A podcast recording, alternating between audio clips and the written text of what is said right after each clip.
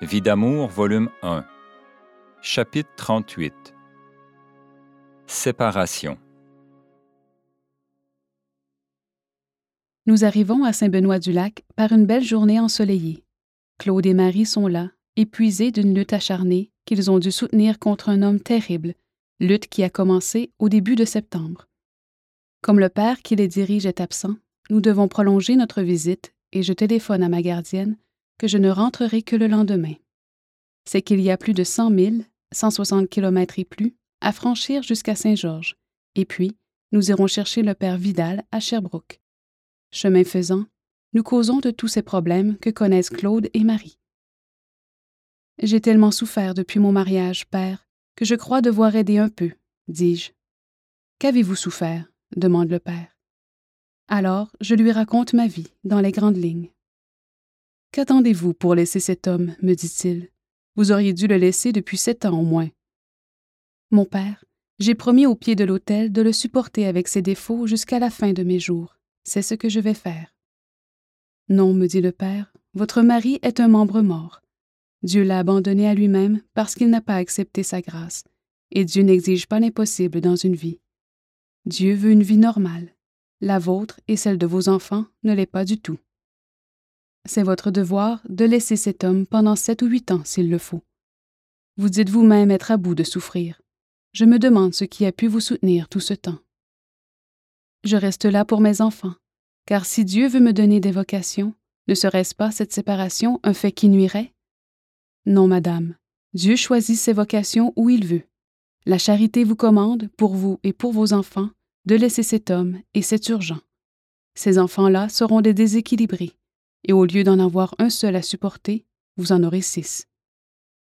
Je m'occupe d'un courrier. Je ne peux pas partir, mon père. Aucune importance. Peu importe les calomnies et les commentaires. Votre devoir est là et vous devez le suivre. Acceptez, et Dieu verra au reste. Songez à tout cela cette nuit, et demain, je veux vous voir avant votre départ. Je vais passer la nuit à la maison voisine de l'abbaye avec Marie, que je trouve en larmes comme elle souffre elle aussi. Jeudi, il y aura un gros chambardement dans notre vie. Inutile de dire à quel point je suis bouleversée. Non, ce n'est pas possible. Dieu ne poussera pas ses exigences jusqu'à la séparation. Je suis à peine couchée que les tremblements recommencent. Mon père arrive, là, tout près. Je le sens me frôler.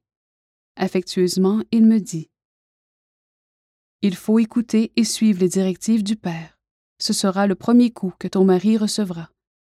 Il y en aura deux autres. Te souviens-tu, je t'avais dit avant de mourir, ton mari recevra trois bons coups, puis il ouvrira les yeux. Sois courageuse, tu auras tant de bonheur un jour. Est-ce toi, papa, qui as frappé trois coups à la porte à l'heure précise où, une semaine auparavant, tu nous quittais à Saint-Georges? Pas de réponse. Le saurais-je jamais? Alors, ma petite, aie confiance et accepte tout ce que Dieu exige de toi. Je peux t'aider, ne désespère jamais. Accepte et ne t'occupe de rien. Les pères ont les inspirations de Dieu pour diriger les âmes. Oh oui, les prêtres sont les médecins tandis que les pères sont les chirurgiens des âmes. Je l'ai souvent constaté. Je t'aime tant, mon papa. Aurais-je le bonheur de voir ton âme un jour? Oui, m'assure-t-il, tu la verras un jour. Il est cinq heures du matin et les tremblements continuent.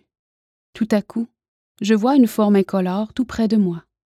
Je pourrais, il me semble, passer ma main au travers.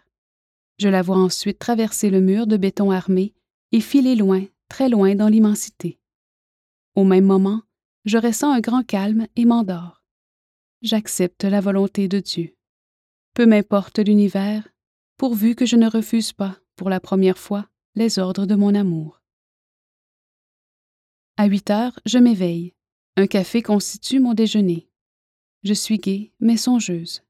Comme d'habitude, je ne ressens aucune fatigue et me dirige auprès du Père Vidal et du Père d'Argis. J'accepte l'ordre de Dieu, leur dis-je. C'est bien, dit le Père Vidal. Ne vous préoccupez pas maintenant, et si possible, ne retournez pas à votre foyer. Vos frères iront préparer les choses.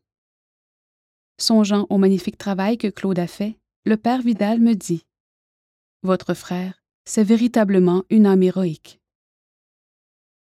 Pendant ce temps, à la maison, mon mari est en proie à une colère terrible et il me cherche partout. Je me dirige ensuite vers la chapelle afin d'assister à l'office religieux. Je regarde affectueusement le Christ suspendu au-dessus de l'autel. Oui, j'accepte ta volonté, ô mon amour. Toi seul sais ce qu'il faut pour le rachat des âmes. Je t'adore et je t'aime tant. Fais de ma petitesse ce qu'il te plaira, pourvu que ton beau ciel se remplisse d'élus. Au même moment, une violente douleur se fait sentir au cœur. Je suis debout et je crois m'évanouir.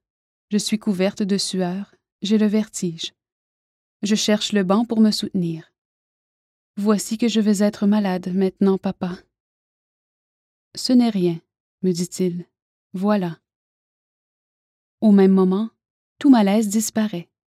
Les larmes coulent. Tout est si extraordinaire que j'ai l'impression de ne plus vivre sur terre je continue à prier. Mais je m'inquiète pour l'âme de mes enfants. Avec de tels exemples, que deviendront-ils? Les cinq sont à moi, me dit Jésus. J'accepte ce que tu voudras, mon Dieu, qu'ils se dirigent vers la vie conjugale ou la vie sacerdotale, pourvu qu'ils soient à toi, c'est ce qui compte. Arrivé à Saint-Georges, je vais chez mon oncle aimé. Décidément, les chocs vont avoir raison de mon moral. Je souris pour ne pas crier mon chagrin. Que vont devenir mes chers enfants? On me défend d'aller à la maison. Tu iras coucher chez ton ami Jeanne d'Arc, qui vient d'arriver avec monsieur l'abbé Y, me dit-on. Demain, on verra. La gardienne, ne pouvant demeurer plus longtemps, c'est donc mon mari qui doit se charger de tout dans la maison. Pour la première fois, le voici vraiment papa, et bien obligé de se rendre compte qu'il a cinq enfants. En plus, il n'y avait à peu près rien à manger. C'est jeudi. La séparation est donc ce chambardement prévu.